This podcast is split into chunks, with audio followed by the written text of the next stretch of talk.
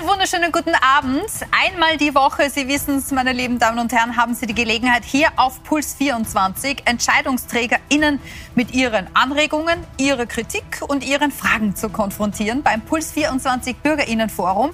Einmal mehr sagen wir Dankeschön für hunderte eingeschickte Videos, Fragen per Mail, für hunderte Anregungen an die Ministerinnen und Minister heute bei uns im Studio. Wir begrüßen sehr, sehr herzlich an die Mutigen, die sich heute stellen auf unserem Panel.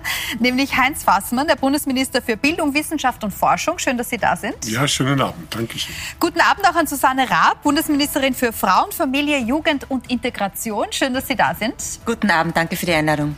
Und ein herzliches Willkommen an Brigitte Loiger-Schuster. Sie ist Psychologin und Leiterin der Arbeitsgruppe Psychotrau Psychotraumatologie der Uni Wien. Schönen guten Abend. Guten Abend. So, wir starten mit einem Themenbereich, der in allererster Linie Sie betrifft, Herr Bildungsminister. Das Thema lautet grob zusammengefasst Sicherheitsmaßnahmen an Schulen und Corona-Lehrpläne. Die Fragen an sich werde aber nicht ich stellen, sondern wir haben hoffentlich jetzt schon in der Leitung Nicola Hunsbruch. Sie ist Mutter von fünf Kindern und Sie decken wirklich, Frau Hunsbruch, das ist das Schöne, das ganze Spektrum ab. Sie haben zwei im Gymnasium, eins in der Volksschule und eins im Kindergarten. Genau. Drei Wunderbar. im Gymnasium. Drei im Gymnasium, eins in der Volksschule, eins im Kindergarten. Genau. Wunderbar. Was ist denn Ihre Frage, bitte schön? Genau. Äh, vielen Dank für die Chance, diese Frage zu stellen, Herr Bundesminister Fassmann. Es geht um Folgendes. Natürlich wünschen sich alle Eltern offene Schulen, allen voran ich, damit der Schichtbetrieb, der sicher psychologisch sehr wichtig und sinnvoll ist, aber eben aus akademischer Sicht ein Problem darstellt und auch für die Lehrer eine Zumutung, dass der endlich endet und die Kinder wieder ganz normal in die Schule gehen können. Damit die Schulen wieder dauerhaft offen sein können, müssen sie aber sicher sein. Und sicher heißt niedrige Inzidenz. Aktuell haben wir aber leider genau das Gegenteil. Ähm, die Inzidenz bei Kindern zwischen 5 und 14 Jahren ist ganz besonders hoch. In Wien liegt die bei 419 und ist damit deutlich höher als im Rest der Bevölkerung. Das zeigt doch Ihre Teststrategie, die ich sehr begrüße und die ja auch eine Vorreiterrolle in Europa einnimmt, die reicht leider nicht. Daher meine Frage, warum machen Sie die Kindergärten und Schulen nicht endlich richtig sicher? Laut EMA sind Impfungen von Kindern ja erst in ein paar Jahren vorgesehen. Das heißt, das Thema wird uns ja noch lange begleiten. Also, warum werden im Kindergarten, wie bei meinem Sohn, Kinder gar nicht getestet und erhalten auch noch nicht mal Nasenbohrertests an den Apotheken? Also, ich habe keine erhalten. Warum testet man an den Schulen nicht täglich statt nur zwei oder jetzt dreimal die Woche? Warum gehen Klassen, bei denen ein positiver Fall auftritt, warum wird dann nicht direkt PCR getestet und die gesamte Klasse in Quarantäne gestellt? Warum muss man warten, bis zwei Fälle auftreten? Warum gibt es an den Schulen noch immer nicht flächendeckend CO2-Messgeräte, die an das Lüften erinnern? Die Lehrer vergessen das einfach ähm, damit die Aerosol, weil da, wenn die Aerosollast zu hoch ist. Und das ist total effektiv und super kostengünstig. Oder auch sehr gut Luftfilteranlagen, die auch ohne Corona sinnvoll sind und ja vom Bundesministerium auch empfohlen worden sind. Warum gibt es keine durchgängige Maskenpflicht an Volksschulen, wie es die WHO und das Robert Koch Institut ja empfehlen? Und wie es übrigens ganz viele andere Länder schon standardmäßig ähm, das eben organisieren, wie Deutschland, USA, Spanien, Italien und so weiter. Lange Frage. Mein Fazit, warum gehen Sie nicht vorübergehend jetzt ins Distance Learning, um die Schulen richtig sicher zu machen und die Inzidenzen erstmal runterzubringen und nutzen die Zeit, um die Schulen mit CO2-Messgeräten, Luftreinigungsgeräten, am besten noch das WLAN optimieren, also das alles richtig gut auszurüsten und dann ein engmaschiges Sicherheitskonzept zu entwickeln und dann ähm, warum nutzen die Zeit nicht, dass jetzt und dass danach dann eben die ganzen Kinder zurückkehren mit einem schlüssigen und engmaschen Sicherheitskonzept, was dann auch ein, eine äh, gewährleistet, dass die Schulen dauerhaft, off, äh, dauerhaft offen bleiben können und ein regulärer Schulbetrieb endlich wieder gewährleistet ist. Lange Frage. Ja, danke schön. Das war eine lange Frage, fast schon ein Co-Referat. Ähm, ich teile vollkommen mit Ihnen den Wunsch, Schulen möglichst normal betreiben zu können. Ist es gar keine Frage. Da sind wir alle davon überzeugt, dass gleichsam die Schule, so wie wir sie kannten in einer Vor-Corona-Zeit, das Beste ist. Ähm, ich muss aber klarerweise auch der jeweiligen Infektionslage Genüge tun und sagen, derzeit ist das noch nicht möglich. Da sind wir ja auch einer Meinung. Sie sagen dann auch am Ende ähm, Ihres Statements, eigentlich sollten wir jetzt anfangen, ähm, die Sieben-Tage-Inzidenz ganz, ganz tief runterzudrücken. Ähm, das ist nicht alleine eine Aufgabe der Schule. Das ist ganz klar. Das ist eine gesamtgesellschaftliche Aufgabe. Aber gerade die Bundesrepublik Deutschland zeigt uns, wie schwierig das ist. Ähm, dort hatte man die Absicht, Lockerungsschritte bei 50, 35 oder noch weniger sieben Tage Inzidenz vorzunehmen. Und es ist nicht gelungen.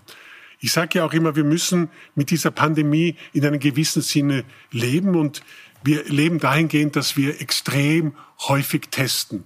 Ähm, zweimal, nun dreimal ähm, testen. Da sind wir in Europa wirklich an der Spitze. Da möchte ich aber einhaken, weil ja sehr viele konkrete Vorschläge gekommen sind jetzt von Nicola Hunsbruch. Äh, das ist ein Vorwurf, den Sie immer wieder hören. Warum hat man nicht auch infrastrukturell viel mehr hineingebuttert in den Schulen sicherheitstechnisch? Also, ähm, also nicht Plexiglasscheiben zwischen den äh, Schülerinnen und Schülern, ähm, Luftfilteranlagen wurden hier genannt ja. oder eben diese, diese CO2-Messgeräte und so weiter. Ja. Also die Plexiglasboxen, es müssten ja Boxen sein, weil man müsste sich mit dem Nachbarn vom Nachbarn abschotten, ähm, als auch nach vorne hin abschotten, weil die Aerosolproduktion nach, nach vorne hingeht. Plexiglasboxen halte ich für einen modernen Unterricht nicht wirklich praktikabel. Ähm, äh, Luftfilteranlagen. Luftfilteranlagen sind in Ordnung. Wir haben uns ein Gutachten eingeholt von der Technischen Hochschule Mittelhessen, die sagen, effektiver als Luftfilteranlagen die natürlich nicht dann helfen, wenn ich mit meinem Nachbarn unmittelbar spreche, sondern nur die allgemeine Klassenluft filtern können. Effektiver ist eine Luftzirkulation hervorgerufen durch regelmäßiges Lüften. Mhm. Ähm, auch ganz klar. Natürlich könnte man das regelmäßige Lüften noch unterstützen durch ein CO2-Messgerät, äh, welches dann alle 15 Minuten piepst.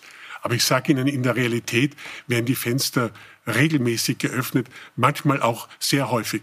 Und wenn das nicht der Fall ist, dann sagen Sie es der Lehrerin, dem Lehrer, bitte das Fenster regelmäßig zu öffnen. Ähm, Sie haben schon recht, äh, wenn wir mit unserem anterionasalen Test ähm, den Antigentest testen, sollte man unmittelbar danach auch eine PCR-Testung machen. Und Sie betonen auch eines, was wichtig ist, es sollte dann das PCR-Resultat rasch kommen. Aber damit geben wir fast schon unsere, wie soll ich sagen, unsere Aufgaben auf, denn hier schließt dann das Handeln der Gesundheitsbehörde an. Und da ist halt manchmal eine große Unterschiedlichkeit zu verzeichnen. Mhm. Nun ist es so, äh, dass wir sehr, sehr viele Zuschriften bekommen haben. Die Frau Hunsbruch bleibt noch bei uns, aber ich möchte hier einfügen, sehr viele Zuschriften von Lehrerinnen und Lehrern, die uns gesagt haben, wir fühlen uns als Lehrpersonal nicht ausreichend geschützt. Äh, zum Beispiel von einer Dame, die anonym bleiben möchte, die uns gemeldet hat, mein Mann unterrichtet in einer äh, mittleren und höheren äh, berufsbildenden Schule 14- bis 9-jährige Schülerinnen und das vor vollen Klassen jeden Tag. Wir können es nicht mehr hören, dass die Ansteckungen in der Freizeit passieren, weil dort der Abstand nicht eingehalten wird. Mein Mann hat jeden Tag Angst, sich zu infizieren und den Virus von der Schule nach Hause zu bringen. Müsste man nicht im Angesicht dessen, da komme ich jetzt wieder auf die äh, Vorschläge von Frau Hunsbruch zurück, zu sagen, noch engmaschiger testen, vielleicht sogar jeden Tag? Auch unter, äh, also auch Volksschulkindern das äh, Tragen der FFP2-Maske vorschreiben und dergleichen? Ja, wir schreiben den Volksschulkindern das Tragen einer Maske vor bis zum Einnehmen eines Sitzplatzes. Eine nicht unähnliche Situation, die wir hier auch einnehmen. Auch hier haben wir am Sitzplatz unsere Maske abgenommen, weil wir eine gewisse Distanz zueinander haben. Ähm, bei der Schule der 10- bis 14-Jährigen und der 15- bis 19-Jährigen, muss ich sagen, haben wir einen Schichtbetrieb. Also so eng sitzen die Kinder nicht in der Klasse, sondern es sitzen jeweils nur 50 Prozent in der Klasse ähm, mit auch entsprechendem Abstand. Und dort wird durchgängig Maske getragen. Das ist schon einiges, was wir auch von unseren Kindern abverlangen. Denn so wie es hier eine Meinung gibt, gibt es auch andere Meinungen, die mhm. sagen, was tut ihr unseren Kindern eigentlich an mit diesen dauerhaften und langen Masken tragen? Frau Logia-Schuster, da komme ich gleich auf Sie zu. Muss man irgendwo auch einen Strich ziehen unter die Auflagen, die man so jungen Kindern und Jugendlichen geben kann? Oder glauben Sie, dass auch Volksschulkinder noch strengere oder engmaschigeres Testen oder das durchgängige Tragen von Masken durchaus mitmachen würden, einigermaßen psychisch unbeschadet. Ähm, also ich denke, wenn man das den Kindern gut erklärt und wenn man die Eltern gut mitnehmen kann in diese Maßnahmen, dann ist es für Kinder vielleicht sogar toll, wenn sie das auch wirklich bedienen können. Ja? Also man könnte die Kinder ja ganz einfach wirklich als Ziel, damit umgehen zu lernen, gut aufklären gut einbegleiten in so eine Maßnahme, aber es braucht auch die Eltern dazu. Wenn die Kinder Eltern zu Hause haben, die sagen ganz sicher nicht, weil das habe ich jetzt irgendwann mal gehört, dass Maskentragen traumatisierend sei. Das ist es mit Sicherheit nicht, ja, sondern es ist ganz im Gegenteil äh, eine Präventionsmaßnahme, um nicht zu erkranken. Und die Erkrankung ist das Traumatisierende. Dann könnte man sicher einiges machen mit den Kindern. Mhm. Was, würden Sie, was sagen Sie zu dem, was Sie bis jetzt so gehört haben? Wie fühlt sich das an? Also es gibt eh ein Testkonzept. Die Schülerinnen und Schüler auch in der Volksschule müssen bis zum Hinsetzen die Maske aufsetzen. Also es ist ja sehr viel gemacht worden, hören wir, Frau Hunsbruch. Also zu den Volksschulen kann ich nur sagen, dass äh, ich glaube, dem Virus es ziemlich egal ist, äh, ob, das, äh, ob das Kind sich sozusagen, äh, ob das mit der Maske äh, ähm, ach Quatsch, mit einem, einem Plexiglas oder irgendwas geschützt ist, denn es geht ja hier um eine Aerosollast und nicht um Tröpfcheninfektionen. Äh, und die kannst, kann man durch, durch das Abnehmen der Maske ähm, nicht verhindern. Also das heißt, es geht nicht ohne Lüften ähm, und in Kombination mit Maske und idealerweise noch Luftfiltergerät. Und die Inzidenz in den Schulen zeigt ja, dass es eben nicht aufgeht. Also es zeigt ja eben, dass es nicht funktioniert, sonst hätten wir diese hohen Inzidenzen nicht. Das heißt, wir müssen hier nachbessern verbessern. Und das Thema Kindergarten hat der Herr Bundesminister überhaupt nicht angesprochen. Mhm. Ich kann gern machen. Kann gern machen. kann auch noch äh, etwas zu den Inzidenzen sagen. Sie müssen ja sehen, dass die Inzidenzen auch deswegen angestiegen sind, weil wir viel testen. Mhm. Wer hinschaut, entdeckt natürlich auch viel. Ich sage nicht, dass die gesamte Steigerung der Inzidenzen nur auf das Testen zurückgeht, aber ein nicht unerheblicher Anteil. Kindergärten ist ein wichtiger Punkt, den Sie hier ansprechen. Ähm, wir haben eine Situation, die in Österreich heterogen ist, weil Kindergartenwesen ist eben ein, äh, eine Sache der Länder.